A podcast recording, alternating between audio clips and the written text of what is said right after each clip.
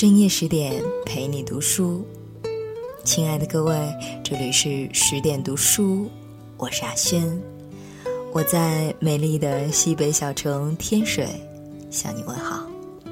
今天我们来分享李月亮的作品《妈妈决定着家的温度》。朋友的母亲去年春天过世了，中秋节他回过一次家。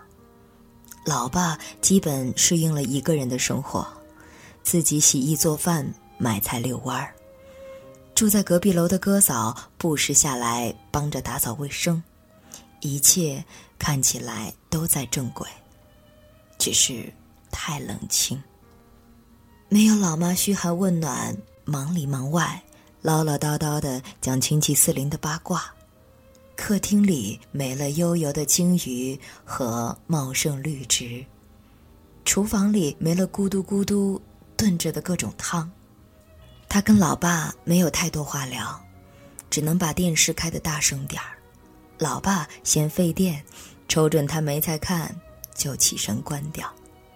然后父女俩坐在沙发上大眼瞪小眼。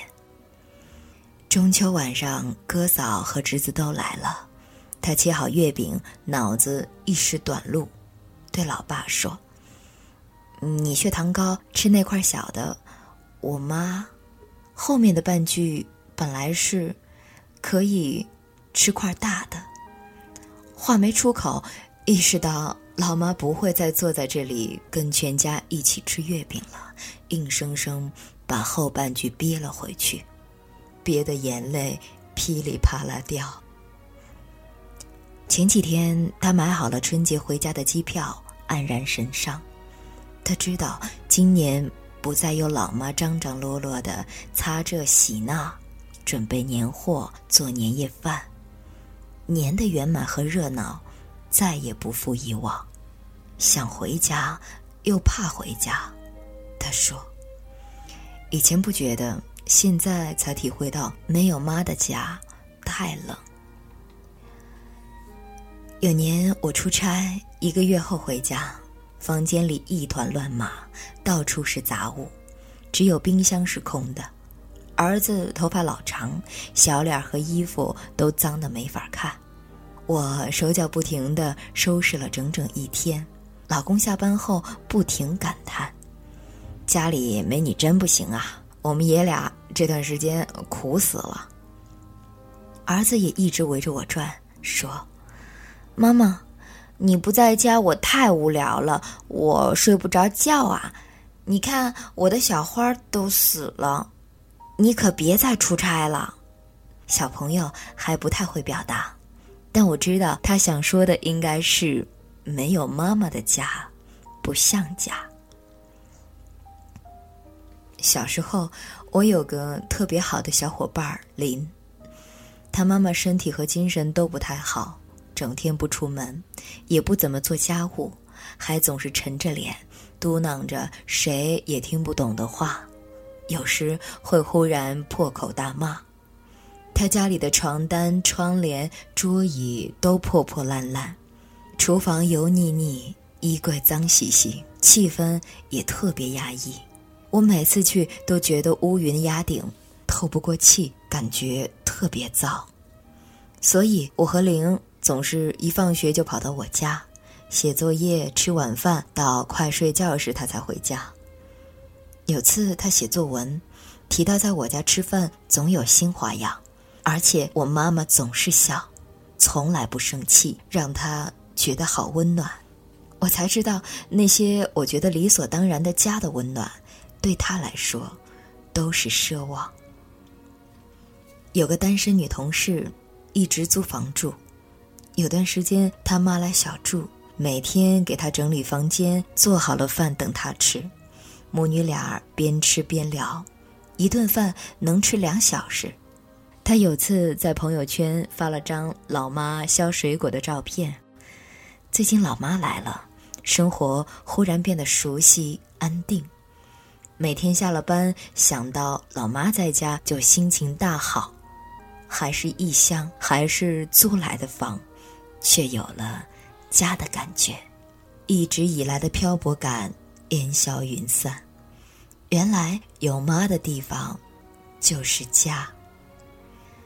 在传统的中国家庭里，爸爸常常是个象征性的存在。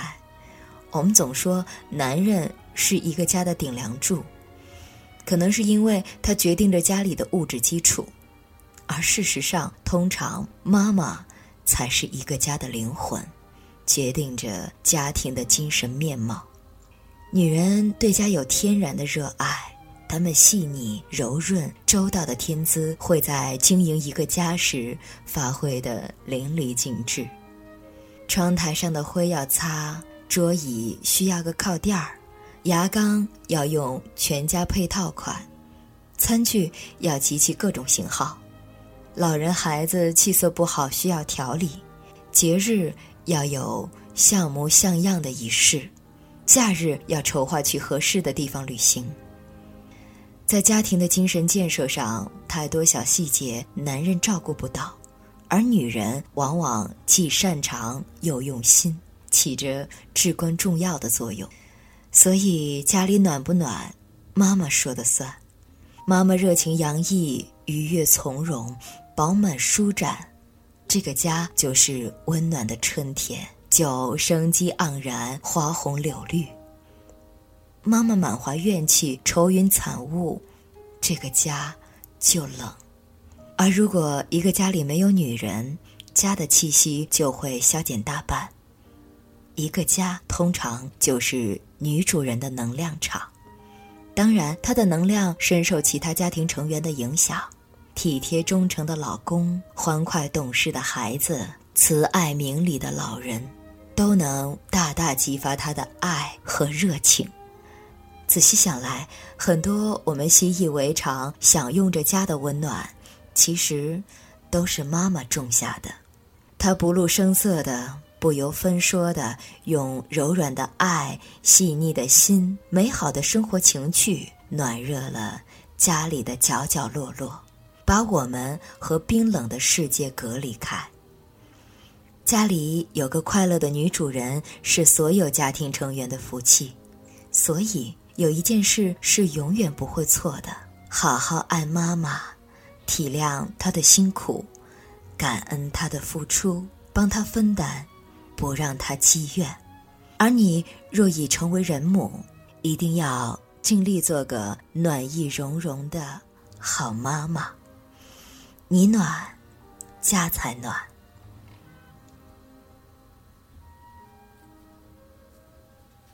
再一次的感谢李月亮，在这个美好的夜晚送上的美文。相信此刻的你，一定在回家的路上，或者已经回到了自己温馨的、温暖的家中。尽管应该是该到了休假的时候，但是相信也有很多像我这样依然坚守在工作岗位上的朋友们。嗯，确实觉得有一些愧疚哈，觉得很抱歉。没有时间帮妈妈擦玻璃、扫房子、去盼年货。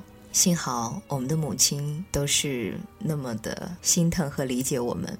再一次的借助今晚的节目，感谢和祝福所有的母亲。那同样的，也再次的感谢你的守候，感谢你的聆听。更多好文，欢迎您关注十点读书的微信公众账号。我是亚轩，祝您晚安，我们再会了。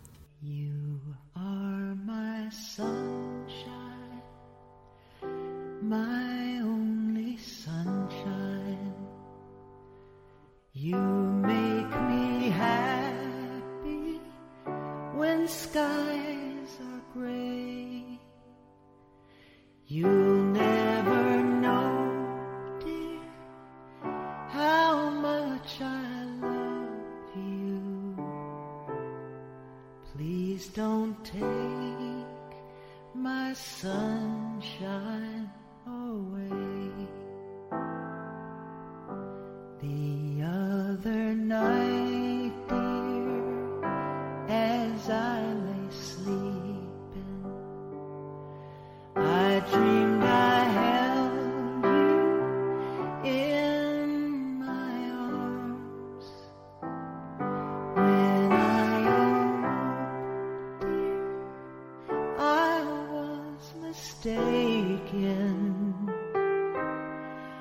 Please don't take my sunshine